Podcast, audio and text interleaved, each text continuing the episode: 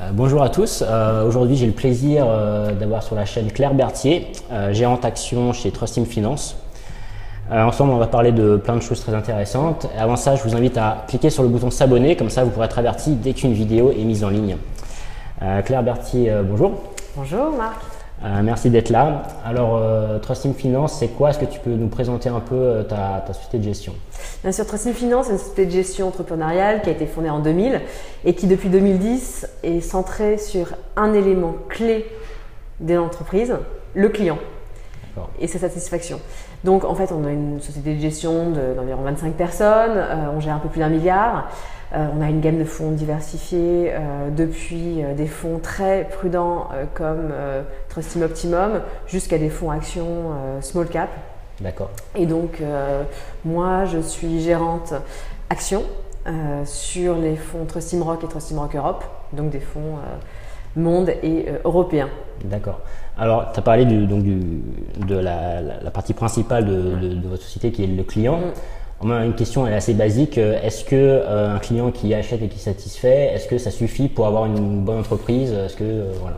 Alors, pour nous, enfin, déjà, un, une entreprise sans client, ça n'existe pas. Donc, il vaut mieux les garder, il vaut mieux les satisfaire, il vaut mieux avoir un actif client de qualité.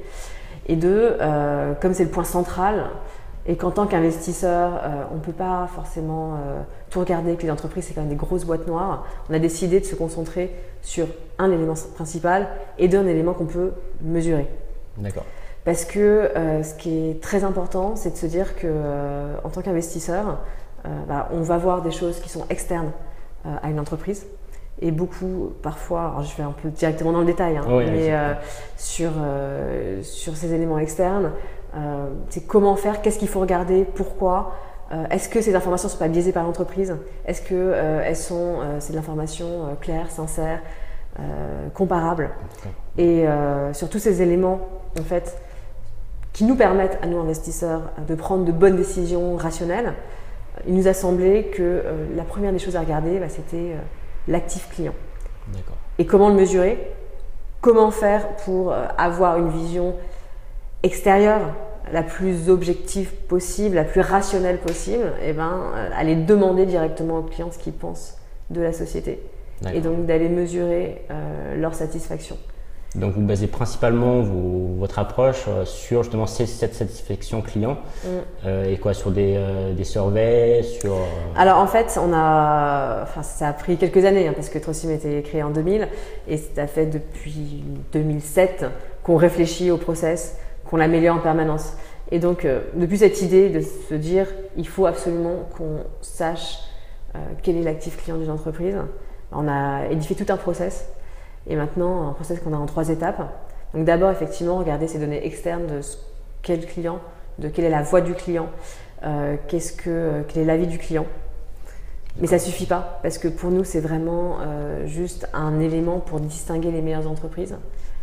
Et après on va étudier l'entreprise pour savoir si c'est un coup de bol ou si c'est vraiment euh, voilà la nature, l'ADN de l'entreprise d'être tourné vers son client.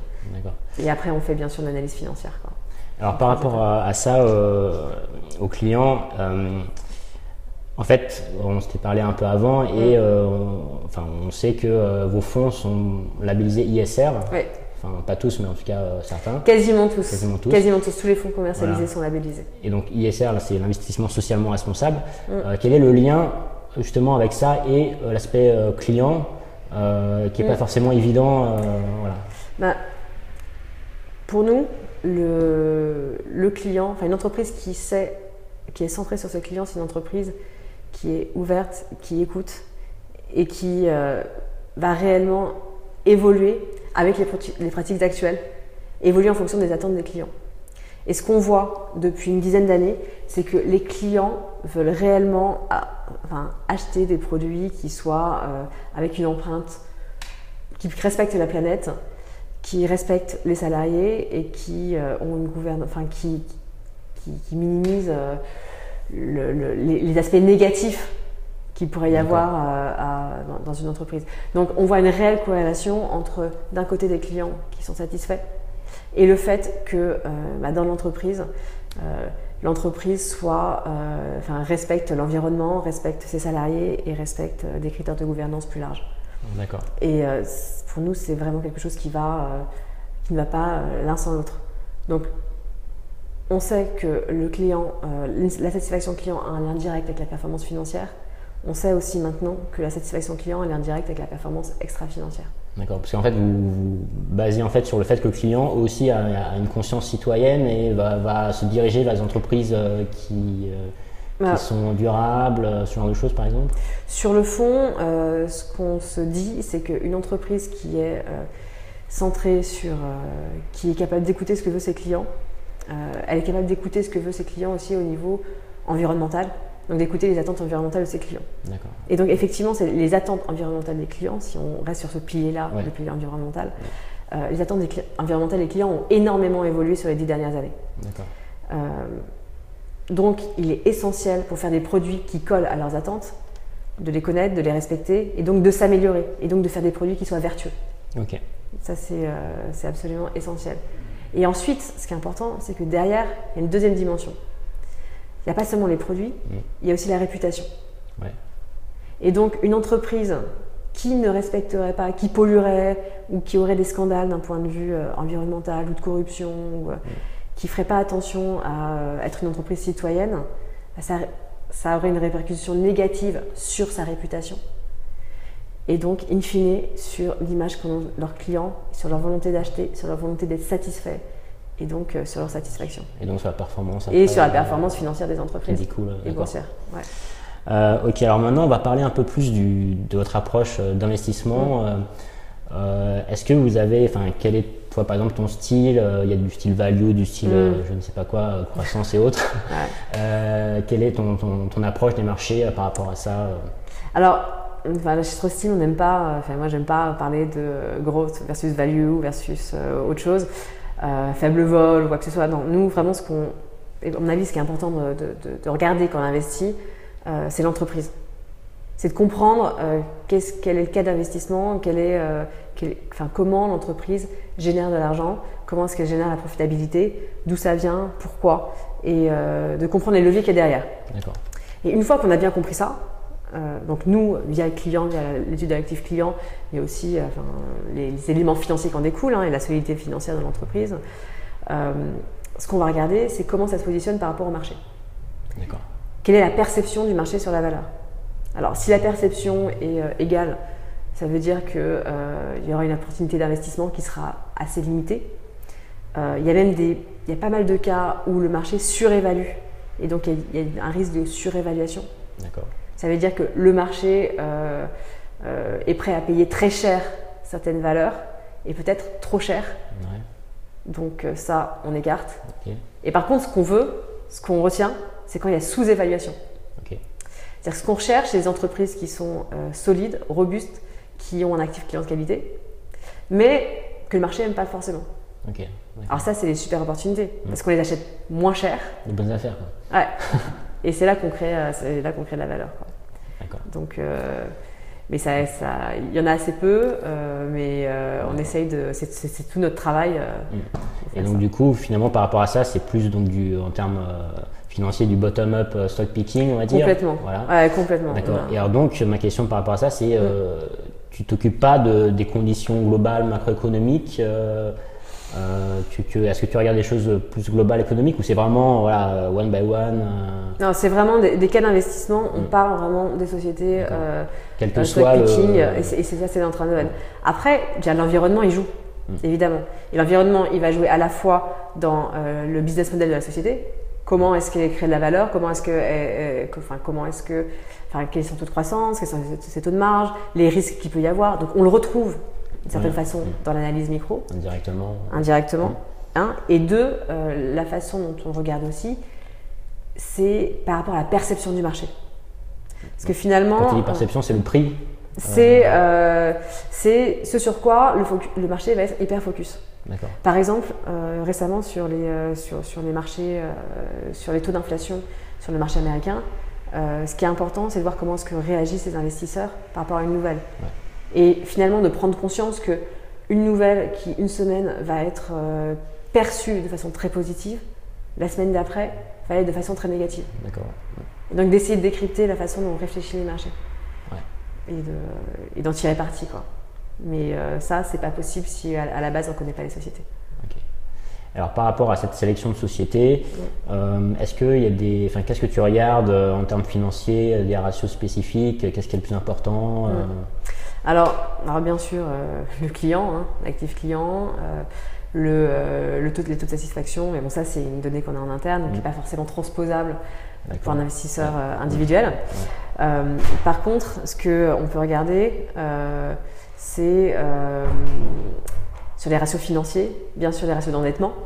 Donc, euh, dette nette sur EBITDA pour voir la solidité du, euh, du- du- de la robustesse euh, du bilan, être sûr que la société n'est pas surendettée, Euh, les taux de marge, euh, les taux de croissance des taux de marge, donc euh, croissance du chiffre d'affaires, marge d'EBIT, d'EBITDA. euh, on préfère regarder ça plutôt que du résultat net, par exemple. Et en fait, du coup, en termes de valo, on va plutôt regarder des multiples de V sur EBIT ou EV sur EBITDA plutôt que de regarder des PI, donc des price earnings. Parce que euh, le résultat, en, le net income, vraiment le résultat euh, tout en bas du PNL, euh, il est sujet à plus de variations externes et pas forcément liées à l'opérationnel. D'accord. Est-ce que euh, vous faites vous-même des valorisations euh, des, euh, Ah oui, oui, c'est. D'accord. Alors, vous, nous- vous, vous- vous mettez un prix à chaque, enfin, vous faites vous-même votre calcul de prix de marque. de- Voilà. Et nous, c'est dans l'analyse financière, il y a deux choses. Il y a une note de robustesse.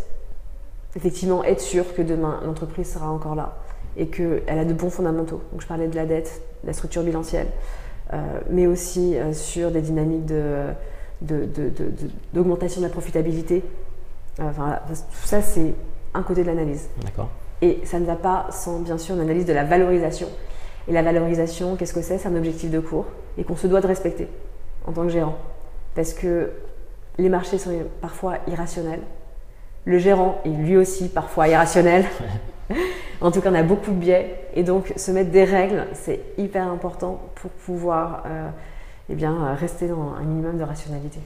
On, parlera des biais euh, un peu plus loin et je te poserai une question sur la gestion passive en, en l'occurrence. Ouais. mais euh, on, en, on reviendra à ça. Alors maintenant, par rapport à, à un portefeuille euh, action, Mm. plus, plus on va dire techniquement, euh, comment euh, tu diversifies euh, Est-ce que tu as des convictions fortes sur des sur des valeurs? Quelle est, quelle est la concentration du portefeuille? Comment tu gères tout ça? Ouais, bah, c'est pareil, c'est-à-dire que sur donc, les pondérations, c'est quelque chose de très important, mais toujours avoir une approche entre risque et rentabilité. C'est-à-dire que si un objectif de cours est très élevé, ou en tout cas on a un upside très important, c'est souvent le, le- le signe que derrière il y a un risque qui est important. Ouais. Donc dans la pondération, on peut faire euh, la mesure entre les deux. Euh, et euh, mettre une pondération par contre très importante quand on se rend compte que l'opportunité qu'on a en termes d'upside est important et que le risque est moins élevé. Ouais. Là, on peut mettre une pondération importante. Mais euh, c'est vrai qu'on est. euh, Enfin, moi, j'ai une approche plutôt peut-être un peu prudente où euh, j'aurais jamais. Enfin, pour l'instant, on a très très rarement plus de 5% du portefeuille sur une valeur. D'accord. Donc euh, les pondérations varient entre 1 et 3% euh, et quelquefois on va monter à 4 et 5% mais vraiment sur des convictions très fortes et où on pense que le risque est euh, plus limité et disproportionné par rapport au potentiel d'upside. D'accord. Donc c'est quand même euh, bien diversifié. Ah oui, c'est très plus de- diversifié, ouais. Pas plus de 5%. euh, Non, voilà, pour nous c'est une approche qui est très importante parce que euh, il y a notre analyse, mais derrière, après, il y a euh, l'incertitude du marché. Ouais. Et l'incertitude de la vie en général, hein, parce qu'en Mhm. tant que gérant, ce qu'on regarde, c'est pas seulement euh, des marchés financiers décorrélés euh, du monde, c'est au contraire, c'est on est euh, dans un métier où euh, notre job, c'est d'essayer de, de prendre des décisions sachant qu'on ne connaît pas l'avenir. Ouais. Et qu'on ne le connaîtra jamais, et que donc sur ça, un minimum de diversification est- est essentiel. Alors par rapport à l'avenir, euh, quel, est l'horizon de temps euh, Est-ce que quand, quand tu entres dans une valeur, Ouais. euh, tu te dis, ouais, bon, je la garde 3-5 ans, un an, Ouais. enfin, comment ça se passe? Alors, donc on a l'objectif de cours, Ouais. mais euh, le, le- enfin, moi, la situation euh, idéale, c'est de jamais vendre. Hmm. D'être sur une société qui, qui correspond absolument à nos critères, qui soit une très belle société, robuste, un, un- un bel investissement long terme. Donc oui, l'horizon de placement est de 3-5 ans. Euh, mais après, euh, le mieux, c'est de rentrer une valeur et de, de- de jamais la vendre. D'accord, donc c'est vraiment du long terme. ah non, c'est du très long terme, mais c'est là-dessus qu'on voit les créations de valeur et mm. les transformations d'entreprise. mais le marché est irrationnel, donc parfois, mm. bah, on est obligé de vendre, objectif de cours, évidemment, ou un management qui change, une stratégie qui, qui évolue et donc et un, environnement qui, encore une fois, est incertain. Donc, il peut y avoir des, changements qu'on n'a pas prévus. Hein. Donc ça, c'était euh, ma question, mais tu as répondu mm. en partie. C'était euh, quand est-ce que tu décides de mm. vendre un titre en portefeuille? Alors, il y a deux choses. Il y a le fait d'alléger, de, euh, je suppose, et, donc, et justement par rapport à si tu veux vendre complètement un titre, t'en mm. débarrasser. C'est ce que tu m'as dit sur le management objectif de cours. Ouais, c'est avant tout, c'est avant tout objectif de cours et après il y a des raisons par rapport au process.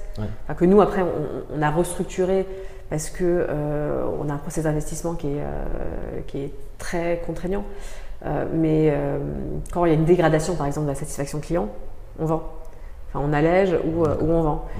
quand il y a des raisons aussi extra-financières, une controverse qui vient impacter la réputation de l'entreprise, pareil, on ne va pas hésiter, on va vendre. donc, c'est à la fois des raisons de, de, process et des raisons financières. Et par rapport à l'objectif de cours, euh, si vous avez fixé l'objectif à 50 et que ça atteint 50, mais que c'est dans un bon, une bonne tendance haussière. Euh, ah non, enfin justement, c'est le principe de l'objectif de cours. Quoi. Mm. C'est on, mm. on, pas lié à un momentum, c'est lié, euh, c'est pour aller contre ces biais-là. Mm. Parce que quand, quand à la hausse, et on est dans ce type de marché en ce moment, quand on est à la hausse, on a l'impression que tout va bien et que notre objectif de cours est toujours trop bas. Quoi. Donc, Voilà, euh, et, le principe de l'objectif de cours, et ce pourquoi il faut aussi tenir, c'est que euh, eh bien, on, va, on, ne va pas absorber toutes les nouvelles négatives. Euh, on va oublier qu'il y a des raisons pour lesquelles les, sociétés baissent et que c'est pas parce que aujourd'hui le marché est positif que demain il ne peut pas se retourner. D'accord. Donc on prend ses gains et on vend. Parce que être moins irrationnel que le marché. Euh, très bien. Alors, un petit, euh, petit aparté euh, mm. encore un peu plus technique. quand on regarde des reportings de fonds, mm. souvent on voit pas mal de, ratios par rapport aux fonds, hein, pas par rapport aux sociétés qui sont à l'intérieur, mais du type des ratios volatilité, mm, bêta, Sharp, etc. Sortino ou que sais-je, tripoté. est-ce que c'est à quoi ça sert déjà tout ça? Et est-ce qu'il y, y, a une caractéristique plus importante qu'une autre alors nous, on ne s'en sert pas du tout dans la gestion. Enfin vraiment, encore une fois, on est sur la gestion fondamentale. Euh, et donc, euh, nous, ce n'est pas du tout ce type de ratio qu'on va regarder. Par contre, ce type de ratio, c'est vrai qu'il sert à nos clients. Et euh, il sert aussi en termes d'indicateur de risque à vérifier, à, à se mesurer dans l'absolu pour nos clients et à se mesurer face potentiellement aux concurrents. Euh, donc qui servent à euh, avoir euh, une première idée sur, sur les fonds. je pense que ce qui est important sur ces ratios, pour quelqu'un qui va regarder les fonds, c'est les comprendre et comprendre leurs biais, leurs limites. Par exemple, si on prend la chose de très simple, la vol. la volatilité d'un fonds est une catégorie d'actifs. alors, parce que dit là-bas. voilà, parce qu'on a un fonds faible volatilité qui s'appelle Optimum et qu'on représente chez nous par un bel éléphant. Parce que, On va vous euh, montrer euh, par la suite parce qu'il est vraiment, il est vraiment beau. Et il a des performances euh, très très très intéressantes, assez exceptionnelles. Parce que c'est un fonds d'ici 2, c'est-à-dire qu'il a une volatilité à 5 ans inférieure à 2, donc très très très basse. Donc, mais et avec des performances qui sont enfin, plus qu'acceptables, puisque historiquement on est aux, aux alentours de 3,5%. Euh, mais euh, ça pour dire que quand on regarde une vol, euh, il y a ce type de, de fond, c'est tellement bas que, et, c'est piloté, donc là c'est différent. Mais il y a certains types d'actifs. Regardez par exemple les, les, small cap à l'heure actuelle. Il y a beaucoup de fonds small cap qui ont des volatilités qui sont très basses. Alors que c'est très risqué. Hein. Et donc c'est complètement contre-intuitif. Et c'est simplement qu'on est sur une phase de marché où euh, eh ben, on n'a pas eu de enfin, on n'a pas eu de, forte secousse depuis un moment. Donc euh, la volatilité et euh, elle est complètement biaisée. Donc attention. Par contre, là quand on regarde nous le couple rendement risque des fonds, par exemple ROC, qui est là. on a une surperformance par rapport à une volatilité qui est beaucoup plus basse que celle de notre indice de référence. Mais c'est dû aux qualités intrinsèques des valeurs et de la gestion, qui, est basée sur une forte diversification, qui est basée sur des actifs de qualité. et c'est. Et, c'est, mais c'est une résultante. D'accord. Et c'est quelque chose, ben voilà, c'est le job de, aussi de nos clients, qui sont souvent des sélectionneurs de fonds, de, de vérifier, de regarder et de, d'apprécier la valeur d'un fonds en fonction de ces critères. D'accord. Euh, alors maintenant une question plus euh, peut-être pragmatique. Euh, quelle est la journée type d'une gérante action Chez Trustim, alors on commence avant tout par se renseigner sur l'actualité des valeurs. Donc le matin, c'est les mornings. On est aidé par, par, les brokers qui nous envoient leurs recherches. Mm. Il faut lire, lire l'actualité des dans les journaux, mais il faut aussi ne pas se laisser enfermer mm. par toutes ces news qui nous arrivent et qui nous bombardent et à prendre un peu du recul. Donc ça peut être, moi j'aime bien regarder des newsletters qui sont un peu différentes. Euh, par exemple des newsletters un peu plus tech ou euh, ah oui, qui viennent d'ONG, qui viennent d'acteurs euh, qui ont une autre vision sur les entreprises pour pas se laisser enfermer dans une bulle où on oublie quelle est la réalité. Donc, mais avant tout, première étape, s'informer. Avant de pouvoir bah, checker les portefeuilles et les variations du marché, donc regarder par rapport à cette réalité, notre perception de la réalité, quelle est la perception du marché, et voir si oui, il y a des opportunités pour un moment investir. Une fois qu'on a fait ce petit travail, euh, cette routine du matin, bah, on peut aller euh, euh, analyser les valeurs. Donc, soit bah, ici en allant regarder les rapports annuels, analyser le détail de la communication des sociétés, aller analyser les bilans, les comptes de résultats, remplir des outils internes qu'on a d'analyse financière. Ensuite, avant tout, aller rencontrer les entreprises. D'accord très important, aller voir les managements, aller voir les managements des entreprises concurrentes, essayer d'aller voir des clients, essayer d'aller voir les fournisseurs. Euh, donc sortir encore une fois de sa bulle mmh, pour voir euh, l'ensemble des. Euh, du coup, par rapport à ça, c'est une question que je me pose, c'est que forcément quand mmh. tu vas voir une entreprise mmh. dans ton portefeuille ou pas forcément, mais forcément le, le, mec en face, il va, il va te, te, dérouler le, tapis rouge, enfin en tout cas te, te, dire tout va bien, enfin peut-être pas ça, mais euh, mm. te donner une image euh, plus que positive mm. de, sa boîte. Comment tu fais pour euh, lire entre les lignes ou te faire une idée Ah, il y a deux choses. Il y a un, déjà être conscient de, enfin préparer, préparer, être conscient que c'est un jeu, que lui son jeu, c'est effectivement de, ne donner que des choses positives et d'avoir une vision et que nous, bah, notre rôle, en ayant préparé et en ayant euh, fait notre job, c'est euh, d'arriver à, confronter ces points de vue, mmh. une première chose. Et deuxième chose, euh, je pense que l'honnêteté aussi des dirigeants est très importante. Et donc quand ça va mal, c'est un critère important qu'ils nous le disent et mmh. qu'ils soient transparents le plus possible là-dessus. Et nous, on le dit, mais il y a beaucoup d'asset managers et beaucoup de, de, gérants, de bons gérants qui, qui, qui, prennent ce critère en compte. Ok. Mmh. D'accord. Euh, donc là, du coup, euh, on a passé toute la journée, là, c'est bon, on a, analysé. là, on arrive à midi, on revient, de, on revient, on revient de, quelques meetings. Il y a quand même un, point de vue, un point qui est encore très important, mm. c'est d'aller voir les clients. Ouais, ok. Enfin, pour nous, chez nous, c'est très important de, pour un gérant de rencontrer les clients. Parce que euh, pour garder les pieds avec, encore une fois, dans la réalité, de savoir pourquoi on travaille, pour qui on travaille. D'accord, et, du coup, ça, c'est pas le job des, commerciaux bah, Les commerciaux, ils, entretiennent la relation. Et euh, ils vont être au quotidien à euh, pouvoir euh, aller bah, prendre les rendez-vous, voir, suivre, suivre les attentes, voir comment évoluent les clients et pouvoir les conseiller. Mais nous, notre job, c'est d'aller expliquer et d'aller d'aller expliquer ce mm. qu'on fait. Et c'est un travail pour moi à double sens. Parce qu'à chaque fois qu'on va réexpliquer ce qu'on fait, bah, ça veut dire qu'on va s'engager et que quand on prendra une décision de gestion, on pensera aux clients qu'on a Euh, et, cette notion de responsabilité est hyper importante.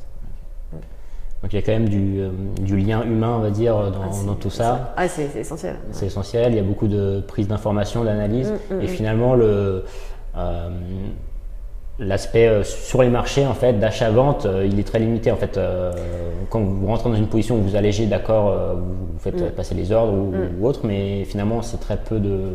On fait très peu de trading. Oui, oui, voilà, c'est Ouais. ça, c'est la différence en fait. Ouais. enfin, Ça, ça dépend des, ça dépend des, ça dépend des Oui. gérants, mais, mais en tout cas, nous, chez, euh, chez Trustim, c'est pas notre philosophie. C'est, on a une philosophie d'investisseur long terme Mm.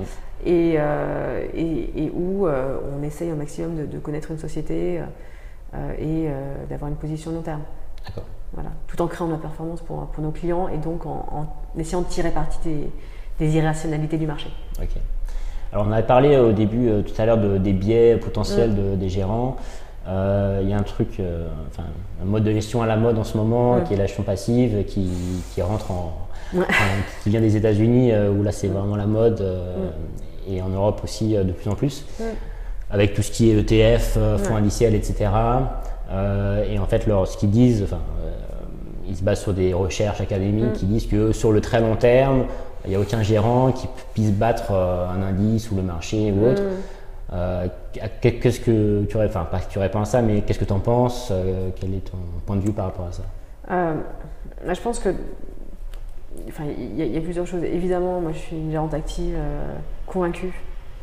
Et d'autant plus que je suis une gérante ISR. Donc, je pense que ma, la première de mes responsabilités, c'est de connaître les sociétés, les, les suivre, de rendre des comptes à mes clients et aussi de faire évoluer les pratiques.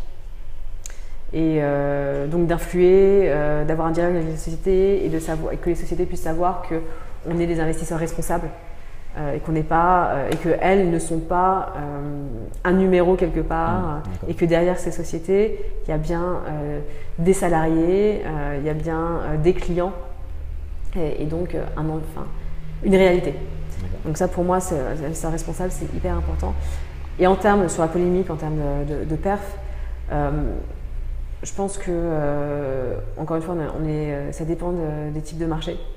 Euh, il faut faire attention parce qu'il y a des comportements très moutonniers.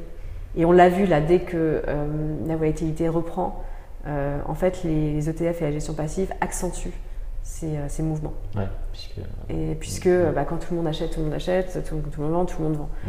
Donc, cette, enfin, on, peut, on peut aller plus loin, même jusqu'aux robots, l'intelligence artificielle, qui sont enfin, censés euh, aller contre les biais de la gestion euh, active, finalement, peuvent ne faire que renforcer d'autres biais, des biais de panique, des biais de, conduite irrationnelle, parce que, euh, bah, parce que ça ne fait qu'amplifier les mouvements. D'accord. Mm. Euh, très bien. Alors maintenant, euh, on arrive un peu à la fin. Euh, pour les gens qui nous regardent, qui ont un PEA, qui ont un Ouais. compte titre, euh, qui, qui s'amusent ou pas, ou le font plus ou moins Mm. sérieusement, justement, c'est peut-être un, un souci. Mais euh, voilà, moi aussi j'ai un PEA, je- j'essaie de sélectionner des actions. Mm, Voilà, c'est un côté assez euh, amusant, enfin Ouais. et intéressant. Est-ce que tu aurais deux trois conseils à donner par rapport à ça Comment faire pour optimiser au mieux alors, c'est vrai que moi j'aurais tendance à, à dire que c'est un métier. donc, donc il faut y passer du temps. Euh, c'est vrai que ce, dont on se rend compte, c'est que euh, souvent quand on essaie de faire ça soi-même, euh, faire attention parce que ça prend du temps et il faut, ça, il faut consacrer suffisamment de temps. hein. Et que si on n'a pas suffisamment de temps, il y a des gens qui sont là, qui seront, qui sont là pour vous et qui sont là pour, pour vous conseiller et qui pourront vous, enfin, voilà, vous conseiller et être géré, c'est peut-être pas forcément une mauvaise idée. Mais voilà, si jamais on, on veut y dédier du temps, eh bien, avant tout, se focaliser sur les fondamentaux d'une entreprise qu'on connaît, dans un secteur qu'on connaît. Euh, cette connaissance euh, est euh, très importante. Pas suivre des modes, mais essayer de voir pourquoi est-ce que moi je connais quelque chose que quelqu'un d'autre ne connaîtrait pas et comment je connaîtrais mieux ces choses-là. Donc revenir à une analyse fondamentale des sociétés, quitte à avoir effectivement sur un, peut-être contre-intuitif, mais euh, avoir des- un nombre limité de sociétés sur, euh, pour un investisseur particulier et après diversifier euh, avec euh, des, euh, des fonds. Euh, parce que, euh, euh, encore une fois, il faut beaucoup de temps et, euh, Ouais. et, et de mon point de vue, il vaut mieux avoir un nombre limité de sociétés qu'on connaît bien, qu'on suit, et après diversifier avec, euh, avec des fonds, plutôt que euh, d'essayer de toucher à tout. Ouais. Voilà. Nous, on le voit avec les clients privés qu'on a. Mm. On a beaucoup de clients pri- privés qui reviennent parce que, euh, bah, parce qu'ils ont essayé de tout faire eux-mêmes et que euh, bah, ils ont beaucoup perdu, Mm, ouais. malheureusement. Et euh, parce que ce qu'on fait nous, on ne fait pas, on n'est pas des surhommes, au contraire. hein, mais simplement, bah, c'est notre job, on fait toute la journée. Ouais. Un. Deux, sur la, la gestion privée, il y a des règles de bon sens à connaître, que connaît un, gestion- un gérant privé, dont c'est le job, et des situations qu'il a vues dix mille fois. Et donc, euh, il sera mieux à même de pouvoir les gérer que quelqu'un qui va être confronté à ça une ou deux fois dans sa vie.